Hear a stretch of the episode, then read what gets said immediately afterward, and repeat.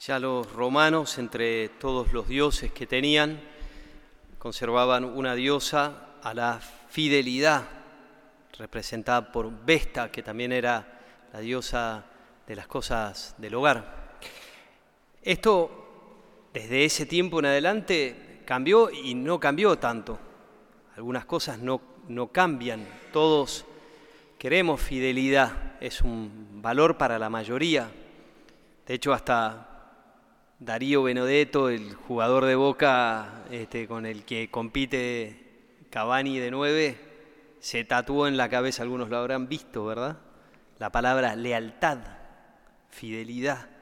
Fiel viene de, del latín fidelitas, que a su vez viene de fides, que significa fe. Es decir, la fidelidad es la de aquella persona en quien se puede confiar es con quien vos te podés justamente fiar, quien es digno de fe. Y no hay nadie más digno de fe que Dios mismo. La segunda lectura de hoy decía, Dios es fiel, Dios es inmutable, Dios no cambia. Una de las cosas o de los títulos que usa la palabra de Dios para hablar de, del Señor es que es una roca, Cielo y tierra pasarán, más mi palabra no pasará, dice Jesús. Hay algo inmutable en su persona misma.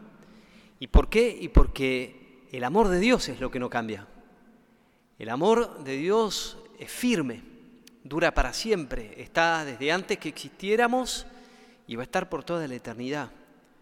Dios es fiel, esta es la primer certeza que tiene un cristiano, que Dios es fiel. A lo largo de estos cuatro domingos de Adviento vamos a ir viendo cuatro actitudes para ayudarnos a vivir bien la Navidad. Bueno, la primera es la fidelidad. No de Dios podemos dar por contado esa, la nuestra. No podemos dar por contado esa. Dios ha sido siempre fiel en la historia de Israel desde Abraham pasando por todos los profetas, reyes, hasta Juan el Bautista y ni hablar de Jesucristo mismo. Él es fiel y estamos llamados también nosotros a ser fieles, fiel a Dios en primer lugar. Estoy leyendo un libro muy interesante, de, es una serie de cartas, una recopilación de cartas de un misionero jesuita cordobés que pasó mucho tiempo en China. Él nace en 1926, muere en el pasado, el año 2000, y él tiene que pasar mil y una, se va a estar a estudiar a Estados Unidos, tiene que estudiar en inglés, no sabía, aprende, de ahí, después de estudiar filosofía, lo mandan a las Filipinas, en las Filipinas empieza a aprender chino mandarín, cuando termina de aprender chino mandarín, lo mandan a Timor Oriental, donde se hablaba portugués, tiene que aprender portugués. Después vuelve a Taiwán, que este, estamos hablando de los años 50, 1950, 1960, y entonces empieza a aprender taiwanés, que él dice que es cuatro veces más difícil que el chino mandarín. Está dos años enteros solamente estudiando chino mandarín, perdón, taiwanés para poder eh, hablar lo, lo básico, y él mismo dice en sus cartas que tarda 10 años en más o menos llegar a hablarlo bien. Una, un ejemplo de fidelidad, pasó toda su vida allí, desde muy pequeño, él experimentó que Dios lo llamaba a ser misionero. Y en alguna de esas cartas va como transmitiéndole a su padre, a su madre, a sus amigos de Argentina, este, aquello que él va viviendo y un poco sus luchas también. Y después de ya varios años, como a los 45 de su edad, ya sacerdote, estando en, un, pueblo que se llama Peikang, en Taiwán, le escribe a su padre. A esta altura del partido de su vida, muchas personas, muchos otros jesuitas, como no aguantaban porque era, era mucho, mucho esfuerzo, eh, el idioma, el lugar era pobre, eh, la religión era una especie de religión, algunos eran budistas, otros taoístas, otros creían en cualquier cosa, había mucha magia, bueno, muchas dificultades, pobreza, tenían que pasar. Entonces le escribe a su padre. Dice, el único punto oscuro, porque le cuenta que él está muy contento, en todas las cartas dice, yo estoy súper feliz de estar acá sirviendo a Dios. El único punto oscuro y que hasta me hace tener miedo al verme en este camino es el que siempre se esté a un paso del precipicio. Una sola pisada en falso, un mal soplo y el fosforito se apaga. Sobre esto ya no hago poesía porque es una realidad brutal ya he visto volverse a muchos, mucho más pintados que yo. Esta mañana en la misa pensé en los tantos compañeros que tuve en los 30 años y que hoy ya no están aquí. Razones son mil y una, pero ya no están. Amigos, conocidos, inteligentes, buenos mozos, cancheros, los que se llevaban los premios. Confianza tengo pero no se puede tener mucha porque el precipicio siempre está a un paso. Es la naturaleza del camino. Cada día después de la consagración le digo a Dios, muchas gracias por haberme llamado y que sea fiel hasta la muerte, con gusto inmenso y profunda humildad. Dígaselo usted también, le dice a su padre. Me gustó porque es este hombre que se mantuvo y murió en Taiwán, una vida de misionero entregado cuando otros por ahí no eran fieles y uno empieza a titubear, empieza a mirar a los costados y dice, ya las cosas cambiaron, él se mantuvo siempre firme. Y el Evangelio de hoy es una llamada también a permanecer nosotros fieles a Dios.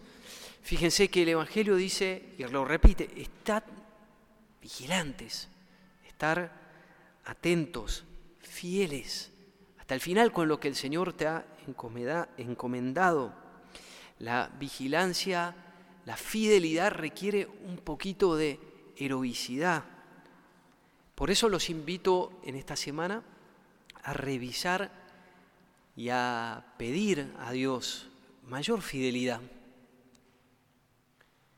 Y podemos fijarnos en dos cosas, uno más en vertical, hacia Dios, y otro más horizontal en lo que tenemos a mano entre nosotros.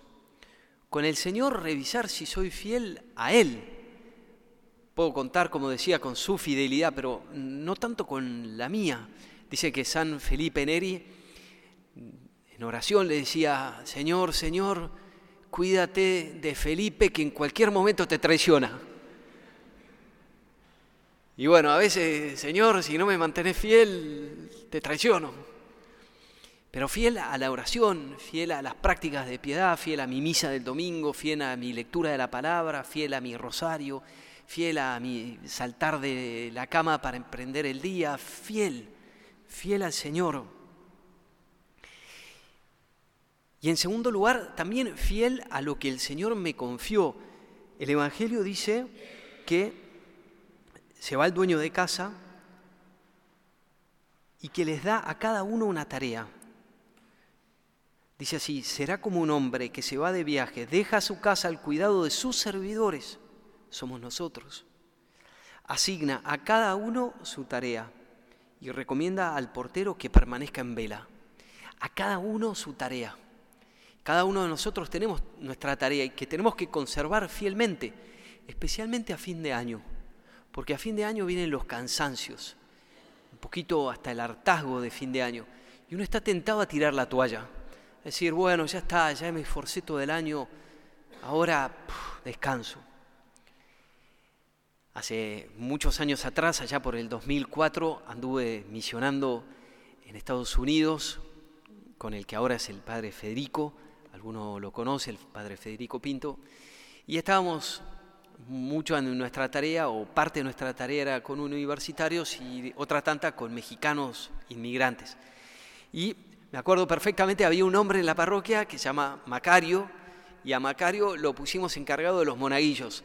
Tenía cuatro hijos varones, uno más chico que el otro, y todos en edad de ser monaguillos, así que espectacular. Él entrenaba a sus hijos y podía este, ayudarnos. Cuando nos fuimos de ahí, al año y medio, mediados del 2005, le dije, mira, Macario, vos quedás encargado de los monaguillos. Sí, padre, ningún problema. Bueno, no me dijo padre, no era padre, pero me dijo, sin problema, yo me hago cargo de los monaguillos. Bueno, yo después seguí mi camino, este, seguí estudiando teología, la ordenación sacerdotal, varios destinos. Regresé a Oregon en el año 2018 ya como sacerdote. Y un buen día me lo encuentro, después de un par de meses, me lo encuentro. Macario, qué alegría encontrarte. Padre, sigo encargado de los monaguillos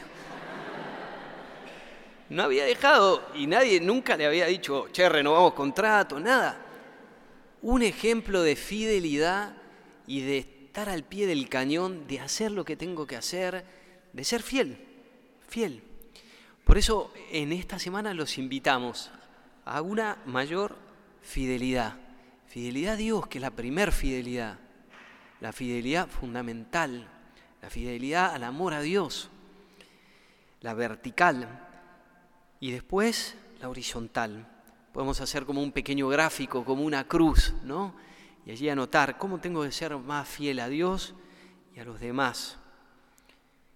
Y ahora que preparamos para el 8 de diciembre esta fiesta de la Virgen, podemos decir con escriba de Balaguer, confía, vuelve, invoca a la Señora y serás fiel.